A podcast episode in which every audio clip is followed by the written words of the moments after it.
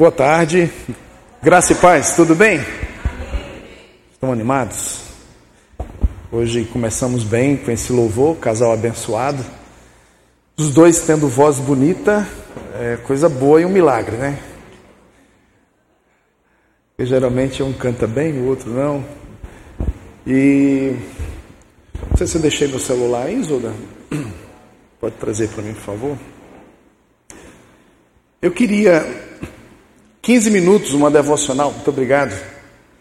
Uma devocional de 15 minutos para a gente fazer ah, o primeiro bloco aí de uma pausa e fazer uma mudança aí com, com o grupo de homens, maridos e esposas, né? E antes, para essa devocional, eu quero convidar você para chegar em Efésios novamente, agora capítulo 2. Efésios capítulo 2.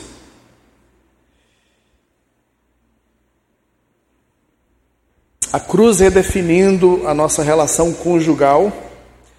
E nessa devocional breve, objetiva, eu quero falar sobre reconciliação, restauração, que foi uma das ideias que ah, foi comentado aqui naquele momento de pergunta inicial sobre o entendimento da cruz, a cruz como um lugar de restauração, de reconciliação.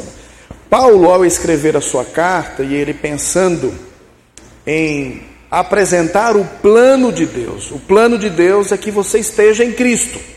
O plano de Deus é que você esteja no Filho dele. Isso está muito claro na sua proposta. E ele acentua essa ideia depois de apresentar como é que isso aconteceu no capítulo 2, dos versos 1 a 10, falando quem éramos, onde estávamos nos nossos delitos e pecados mortos. Ele descreve a graça de Deus, essa mudança que ele trouxe para nós. E aí, a partir do verso 11, ele procura nos lembrar de uma condição de uma condição de separação, de uma condição de inimizade. E no verso 12 diz: Naquele tempo estáveis sem Cristo, separados da comunidade de Israel, estranhos às alianças da promessa, não tendo esperança e sem Deus no mundo. Mas agora em Cristo Jesus, vós que antes estáveis longe, fostes aproximados pelo sangue de Cristo porque ele é a nossa paz, o qual tendo, o qual, perdão, de ambos fez um e tendo derribado a parede da separação que estava no meio, a inimizade, aboliu na sua carne a lei dos mandamentos na forma de ordenanças, para que dos dois criasse em si mesmo um novo homem, fazendo a paz e reconciliasse ambos em um só corpo com Deus, por intermédio da cruz, destruindo por ela a inimizade. O contexto aqui deixa claro relação de judeus e gentios, e esse mistério que Paulo fala lá no capítulo 5 é justamente isso que a cruz fez. A cruz uniu povos ah, com muita briga e rixa por séculos, gentios e judeus. E Paulo destaca aqui essa manifestação da cruz a partir então do conceito de reconciliação. Reconciliação. Eu gostaria de falar que você pode ter um casamento que seja gratificante, gratificante para ambos e que honre a Deus ao mesmo tempo. É preciso a gente lembrar, a partir da mensagem da cruz, que isso é possível ter um casamento gratificante, marido e mulher, e ao mesmo tempo glorifique a Deus. Ao aceitar quem você é, ao descansar em Deus e naquilo que Deus tem sido apresentado para nós, e ao entender o nosso chamado para a vida, você produzirá uma ceifa que é muito melhor do que os sonhos limitados que você e eu somos capazes de elaborar. Aqui estão alguns compromissos que é resultante dessa mentalidade de reconciliação que o crente, aquele que está em Cristo, tem agora. De modo que isso impacta os nossos casamentos, impacta a maneira como nos relacionamos. E eu gostaria de trabalhar três conceitos rapidamente e também terminar com algumas aplicações, mas eu quero falar sobre a mentalidade de ceifa, investimento e graça. Poucos de nós é, faz essa correlação que é tão prática no nosso contexto aqui de região de produção, fruticultura principalmente, lidando com a terra, de que mesmo na experiência de casa, de uma horta ou de um cuidado com o jardim, a manutenção, o cuidado, essa mentalidade de ceifa, de plantar e colher e cuidar para que venha a colheita, ela é fundamental. Muitos casamentos não conseguem ter esse fruto da reconciliação, essa dimensão da graça de Deus, porque não trabalha a mentalidade de colheita, de ceifa. Não cultiva. Então, se você não faz o trabalho de cultivar diariamente, semanalmente, mensalmente, não espere ter colheita, pelo menos a colheita agradável, a colheita que glorifica a Deus. Você vai ter outro tipo de colheita, infelizmente. E é uma colheita que o nosso cenário, infelizmente, evangélico tem obtido. Muitos casamentos pós-pandemia, ou seja, a pandemia de certa forma acelerou alguns processos, incluindo divórcios. Casamentos que não estavam bem, casamentos que já estavam se arrastando, se suportando, mantendo fachadas. Mas a pandemia, com toda aquela realidade de perplexidade, de medo da morte, ou ah, uma certa confusão emocional, psicológica, o fato dos dois muitas vezes ter que conviver por mais tempo dentro de uma casa, lidar com a sua boniteza e figura ao mesmo tempo, lidando com os pontos de embate que se tornou mais recorrente, acelerou alguns processos, inclusive pós-pandemia nós temos lidado, infelizmente, com isso. Casamentos que não estão bem porque não teve manutenção, não teve colheita, não teve cultivo para uma boa colheita. Então a mentalidade da reconciliação nos coloca nesse contexto de que você precisa cultivar, você precisa centrar no seu casamento. Alguns casamentos estariam melhor se o tempo desprendido, o tempo de recurso que é investido nos filhos, fosse investido no casal. Tem muitos casamentos que estão com muita dificuldade, porque toda energia, toda atenção focada nos filhos, que isso não é errado, mas a prioridade é o casamento. Então a gente percebe a falta de colheita, essa falta de mentalidade da ceifa, e por isso não colhe, não usufrui de uma relação, ah, de uma relação marcada pela reconciliação, pelos momentos de crescimento juntos. Uma outra mentalidade é o investimento. À medida que nós entendemos que essa prática no caminho da cruz, ela não é, ah, vamos dizer assim, ela não é natural, certo? Os resultados advindos da cruz não vêm com naturalidade. O mundo que você vive, o cenário do seu trabalho, na sua empresa, ah, na rua, enfim, as mídias não incentiva você ter investimento no seu casamento. Você não vai ter nenhum incentivo para você melhorar o seu casamento. Pelo contrário, há uma necessidade de mentalidade de investimento.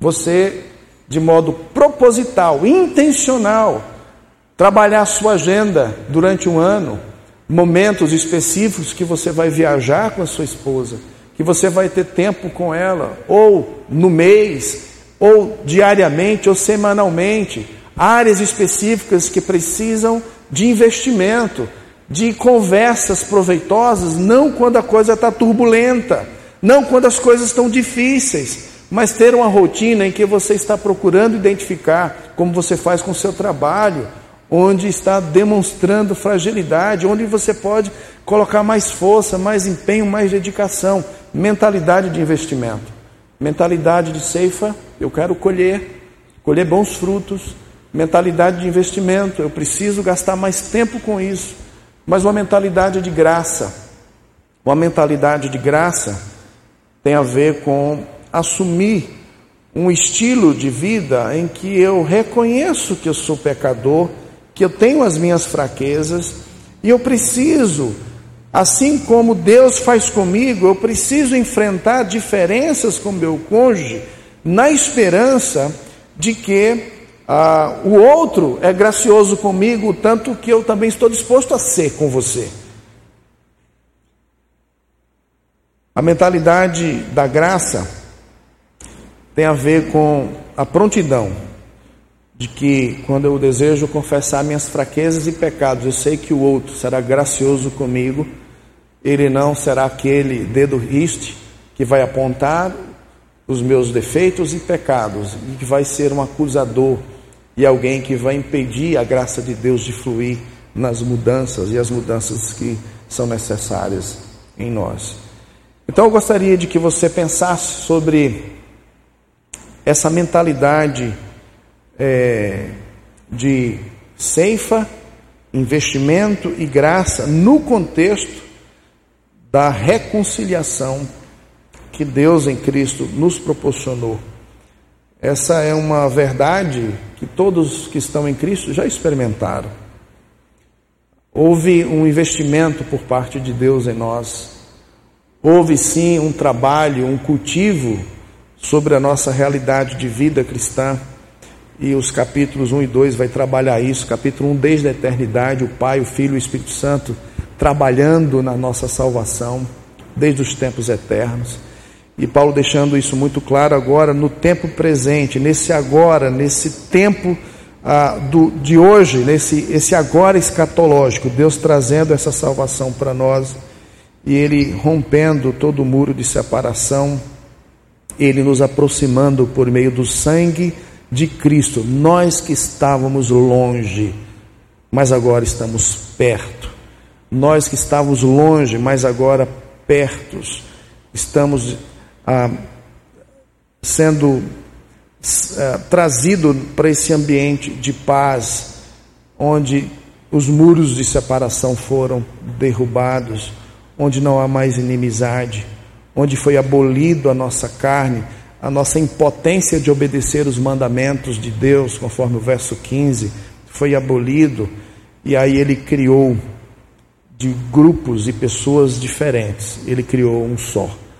Essa é a imagem do casamento. Dois que são um. E a nossa luta agora dessa mentalidade de reconciliação, de andar juntos, acolhendo um ao outro e produzindo e exemplificando o Evangelho, a cruz, e assim é, ter nosso casamento redefinido pela cruz, praticando diariamente, assumindo como estilo de vida é, esse estilo de vida de reconciliação. Eu quero terminar essa fala deixando alguns conselhos para que você possa assim trabalhar. E eu estou usando aqui alguns conselhos baseados numa estrutura do livro que Ted Tripp escreveu sobre as, as expectativas fictícias do casamento, o que você esperava.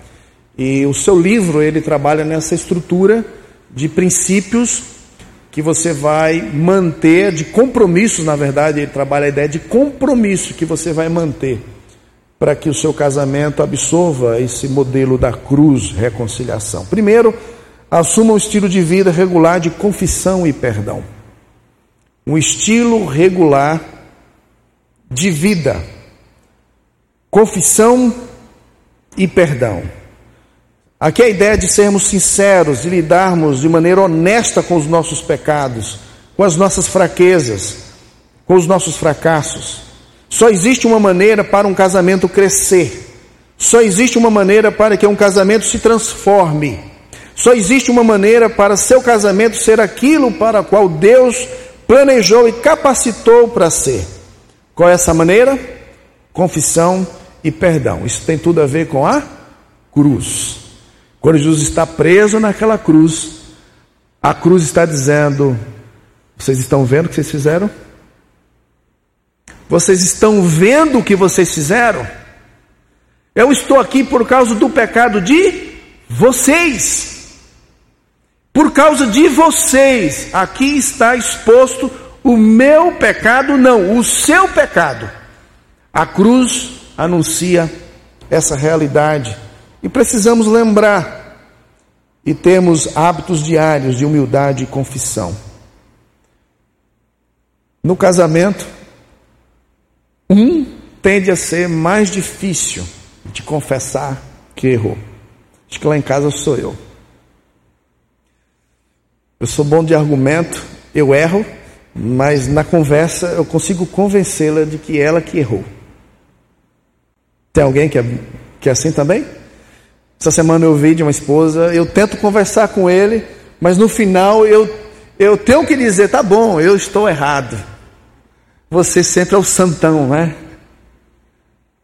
Dificuldade de confessar, dificuldade de admitir que erramos. Isso é uma grande dificuldade no relacionamento conjugal. A gente precisa lidar com isso.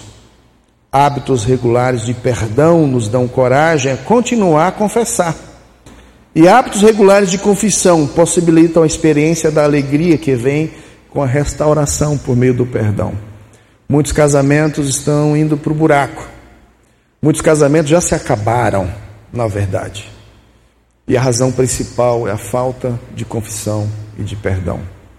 Almas azedas, casas com aroma que ninguém suporta, o ambiente tenebroso e uma das causas principais é essa falta da realidade, do perdão, da confissão. O pecado nunca é bom, ele sempre é danoso, ele sempre vai trazer prejuízos. Então, essa é uma dica, um compromisso. Segundo, faça do seu casamento em crescimento o objetivo da transformação. Nós nos comprometemos a arrancar as ervas daninhas. Nós falamos da mentalidade de cultivar, né? Cultive, cultivar essa perspectiva do fruto. Estamos acostumados a ver a insatisfação como inimiga do casamento, mas o fato é que o contrário é que é verdade. Como pecadores, temos essa capacidade inadequada de nos satisfazermos com muito pouco. Estamos dispostos a viver com a segunda melhor opção humana, que não chega nem perto do lindo e sábio plano de Deus. Nos contentamos com uma trégua matrimonial, em vez de lutar por um amor verdadeiro, um relacionamento profundo que a cruz nos ensina. Ficamos satisfeitos com um nível baixo de amargura, perduramos dias, semanas, meses amargurados. Nos contentamos de suportar. Ficamos satisfeitos com um nível baixo de decepção em vez de trabalhar para adquirir um hábito de confissão e perdão verdadeiro, contentamos-nos com um relacionamento que é reduzido a uma negociação de direitos, em vez de buscar um relacionamento que se alegra em dar e servir ao outro. O que significa essa dedicação de transformação diária? Como é que você pode identificar as ervas do mal que precisam ser arrancadas no seu casamento? Como evitar ficar preso àqueles padrões que são tão inferiores ao plano de Deus? Como evitar falhar em depender dos recursos da graça de Deus? Como você está crescendo? Ontem falamos que o objetivo de Deus é, é santidade, é transformação, é nos apresentar como Jesus. O casamento é essa parceria. Somos amantes e amigos refletindo a cruz que está nos conduzindo para esse alvo glorioso. Trabalhe junto para construir essa transformação. Trabalhemos juntos para construir uma sólida aliança de confiança, confiando um no outro, nos entregando ao outro. Assim construiremos um forte fundamento. Sem confiança é simplesmente impossível ter um casamento saudável. satisfatório que honre a Deus. Confiança. É a confiança que permite a um marido e uma esposa enfrentarem todas as ameaças internas e externas. É a confiança que os capacita a sobreviver às divergências, decepções de todo o casamento. É a confiança que lhes dá força para falar com sinceridade. Sinceridade. Esperança sobre todos os assuntos difíceis. A confiança produz dois lados. De um lado, você precisa fazer tudo que estiver ao seu alcance para provar que é merecedor de confiança.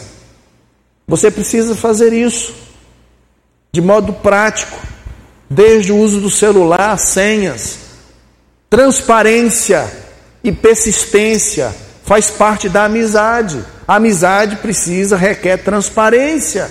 A amizade requer persistência. Você precisa ser digno dessa confiança. Por outro lado, você precisa tomar a decisão de confiar aos cuidados do seu cônjuge. Construir um casamento no qual a confiança rege. A confiança rege. E por fim, dedique a uma construção de relacionamento de amor. Lide com as diferenças num apreço de graça. Trabalhe para proteger o seu casamento. Permaneça atentos em oração. Faça de tudo para proteger o seu relacionamento. Há poucas coisas que representam um perigo, um grande perigo para o casamento, de que a ilusão de que você já chegou lá, de que já está bom, nada há para melhorar. Quando o casal perde a noção saudável das suas necessidades, hábitos, e aí o casal deixa de estar ciente da enorme tarefa que está empenhado. Então o casal precisa de forças que vai além daquelas que possui. Quando a gente pensa sobre esses desafios, compromissos, nós precisamos entender que há poucas coisas que desencorajam e magoam mais profundamente do que um casamento distante, frio e cheio de conflitos. Você foi chamado para ser um imitador de Cristo Jesus na cruz. A cruz deve redefinir a sua forma de relacionar com seu cônjuge. E nessa meditação, o assunto roda em torno de reconciliação, um estilo de vida reconciliador. Que Deus nos ajude e nos abençoe. Amém? Vamos orar. Deus, obrigado. Tua palavra é rica ela vai na ferida.